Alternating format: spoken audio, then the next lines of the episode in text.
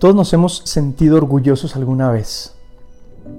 Hemos hecho muchas cosas buenas en la vida y seguramente nos hemos sentido satisfechos por lo logrado, por un éxito que hemos trabajado duramente y que hemos alcanzado. Ese es un acto muy positiva, incluso saludable.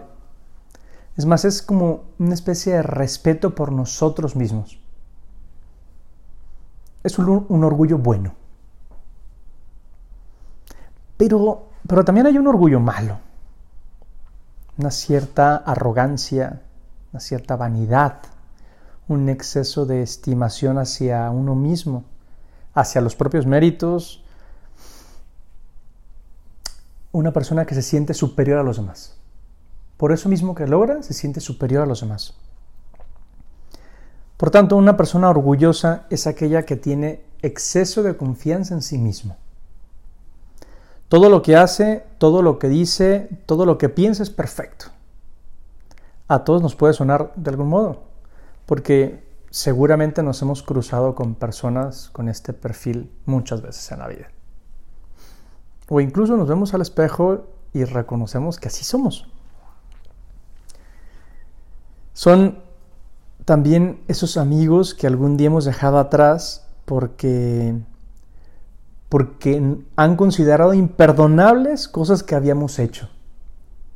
Les ganaba el orgullo. Son esos compañeros de trabajo que nos miran siempre por encima del hombro. O esos familiares que tal vez hemos dejado de hablar porque su trato era dañino, incluso ofensivo, tóxico. Así es la gente orgullosa. Así es la gente orgullosa. Curiosamente, en ocasiones el orgullo es como un mecanismo de defensa. En muchos casos se trata de personas que, esconden de manera inconsciente, tal vez, ciertos hechos o sucesos que, que en algún momento les generó algún tipo de inseguridad. Y por eso se comportan así. Detrás hay una inseguridad. Pueden ser errores cometidos o, o, tal vez los ha tratado mala vida, desprecios que han sufrido por otras personas en el pasado. De, ese modo, lo que, hace, lo que hacen es que resalten sus logros, sus éxitos, con la finalidad de que no se descubran esas debilidades que tienen o esos puntos flacos que, aún conservan.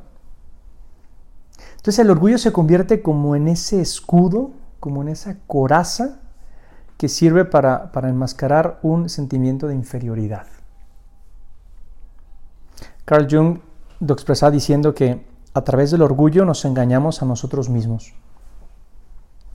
O sea, lo que hacía referencia era pues ese papel del autoengaño como de protección. No quiero que me, que me sigan dañando, por eso me pongo dos peldaños arriba para parecer más de lo que soy. Muchas veces se miente sobre lo que se ha hecho para no reconocer los propios errores y evidentemente sus consecuencias. De ahí surge la prepotencia. El orgulloso es prepotente. Con esa tratamos de demostrar que siempre tenemos la razón. Y también se emplea la vanidad. Esa vanidad que viene de vano. Es un amor sin sentido por nosotros mismos. Es ese que se mira al espejo, o no necesariamente al espejo, que se mira frente a los demás y se siente mejor no solo más guapo, sino más importante, más listo. Y, ostenta entonces de sus méritos, de sus virtudes, de sus logros. Insisto, porque en el fondo hay una inseguridad, porque en el fondo hay un desprecio por sí mismo que necesita tapar de alguna manera. Es que el peor problema es que estas personas pueden ser muy intolerantes ideológicamente se aferran a una postura y no permiten ninguna aportación ajena, justo para que no se note que hay una inseguridad. Su capacidad de autorreconocimiento es muy baja. Son personas que no saben pedir perdón, por ejemplo, y que no se plantean cambiar, porque eso quisiera decir, primero que todo, reconocer que están mal. Es que también piensan que todo lo hacen bien. Si les llegas a hablar de tus logros a esas personas, si les llegas a comentar tus preocupaciones, tus metas, tus objetivos, la persona orgullosa reinterpretará cualquier acto para asumirlo como un ataque directo. Esa persona orgullosa pensará que, le estás presumiendo lo que estás haciendo. O que se lo dices justamente porque él no puede. Aún más, toda cualidad que te defina, esa persona la verá como una amenaza contra su persona, contra él mismo. De allí que es que el orgulloso ve a los demás como un rival y se sienten ofendidos por todo lo que uno hace o dice. Y claramente es una cosa enfermiza. Porque también una persona orgullosa necesita asumir el control de todo escenario para así poder validar su orgullo. Por ejemplo, exigen una veneración absoluta donde no se le puede llevar la contraria. El orgulloso, como siempre tiene la razón, los demás no pueden tenerla. Nadie puede estar por encima, y menos aún puede alguien destacar sobre, sobre el orgulloso. Cualquier conversación o cualquier circunstancia es buena para sacar a lucir sus virtudes. El orgulloso habla mucho de sí mismo es el típico que siempre ha hecho eso que tú ya hiciste. Es el que sabe mucho más de lo que tú sabes. Y que incluso las cosas que nunca nadie ha descubierto, él ya las había pensado. Presume, por ejemplo, de, sus relaciones con, otras figuras de importancia o, del aprecio que le tienen los demás. Poco a poco, el orgulloso toma control de las conversaciones. Es monopólico en las conversaciones. Las dirige exclusivamente a sí mismo. Es tan cansado. Es, busca ese, ser ese epicentro que termina por agotar y por alejar a los demás. Porque repele. Es repelente.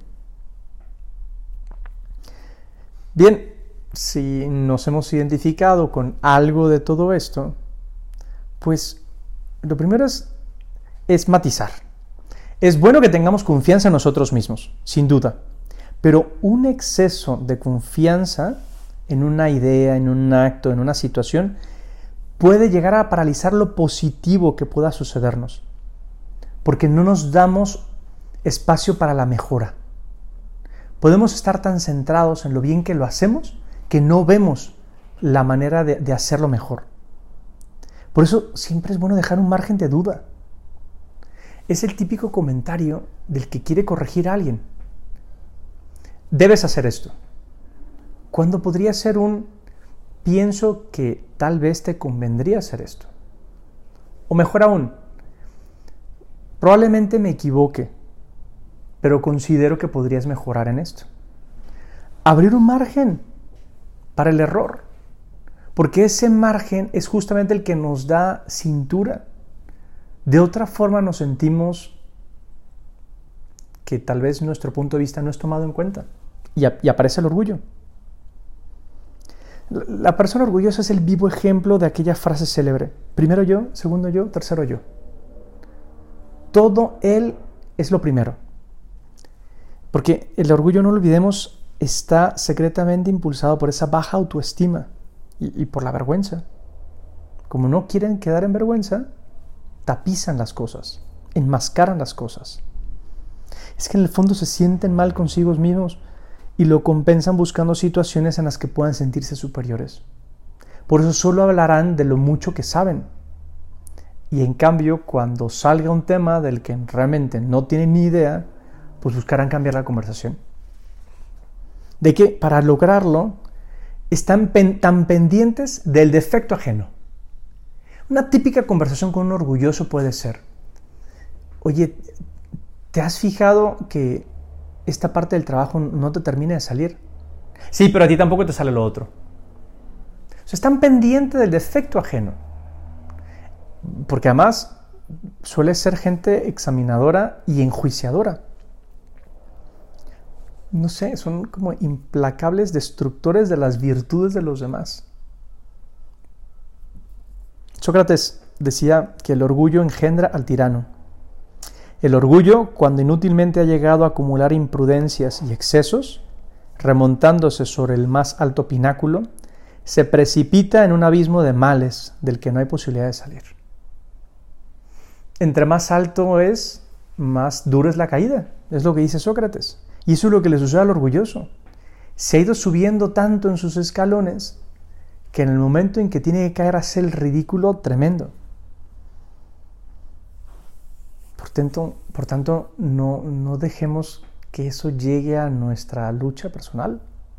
Lo mejor es cuidar nuestras fronteras, reconocer en qué somos vulnerables, reconocer nuestros errores, evitar el, orgullo, porque es lo más nocivo para, para nuestro crecimiento personal. Porque cuando eso ocurre, cuando hemos caído en ese orgullo, se pierde la razón, dejamos de pensar y se pierde la dignidad y tal vez a las personas que más queremos. Estas ideas son de, de Gema Sánchez Cuevas. Es que cuando, cuando el orgullo se adueña del alma, no es extraño que detrás vengan otros muchos vicios. Por ejemplo, hay un mayor gusto por las cosas materiales. Surge, por ejemplo, la avaricia, la envidia. Son personas que, que tal vez no saben controlarse y entonces se lanzan sin pensar, porque se creen superiores, no nos olvidemos. Terminan siendo injustas también, por lo mismo, porque no saben medir. El, el orgulloso incluso intentará inútilmente quitar de su lugar a Dios el que es misericordioso con todos, se pone el orgulloso en su lugar y va, como decía hace un momento, enjuiciando todo. Dios perdona el orgulloso nunca. Y es que a la hora de la hora, el orgulloso hace el ridículo. Porque cuando se ha metido en esa maraña, uno termina viendo que las pretensiones del orgulloso son ficticias. Se viste de apariencia da la impresión, hasta que lo conoces un poco más, porque al final se llena de vacío, es que no tiene nada. Se engríe como, como el, sapo este de la fábula, ¿se acuerdan? Que, de tanto hinchar el, el, el buche, estalló. Porque se considera a sí mismo como, como el sol, como el centro de todos los que están a su alrededor. Todo, gira en torno a él. Son los protagonistas de la novela. Son los héroes de cualquier situación. Todo debe girar en torno a él. Y, no raramente sucede que eh, en, este, en esta situación así tan vergonzosa, tan morbosa, hasta simulan el dolor, la tristeza, la enfermedad, con tal de que los demás los cuiden, los aprecien, los consientan. Ese es el orgulloso, aquel que si no es el mejor tiene que ser el peor, con tal de estar en alguno de los polos del espectro.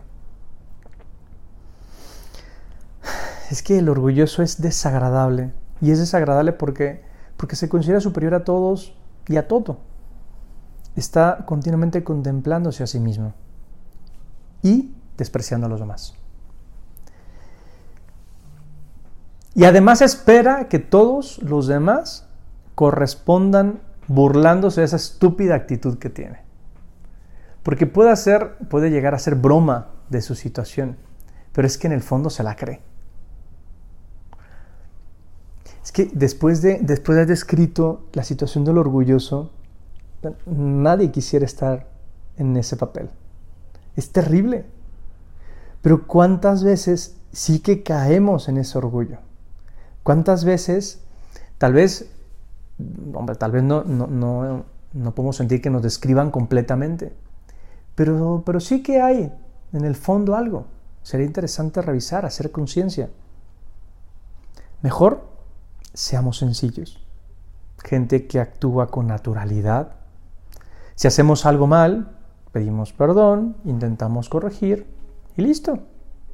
Si hacemos algo bien, nos alegramos, nos da gusto y al mismo tiempo tratamos de quitarnos mérito. ¿Qué necesidad tenemos de presumir?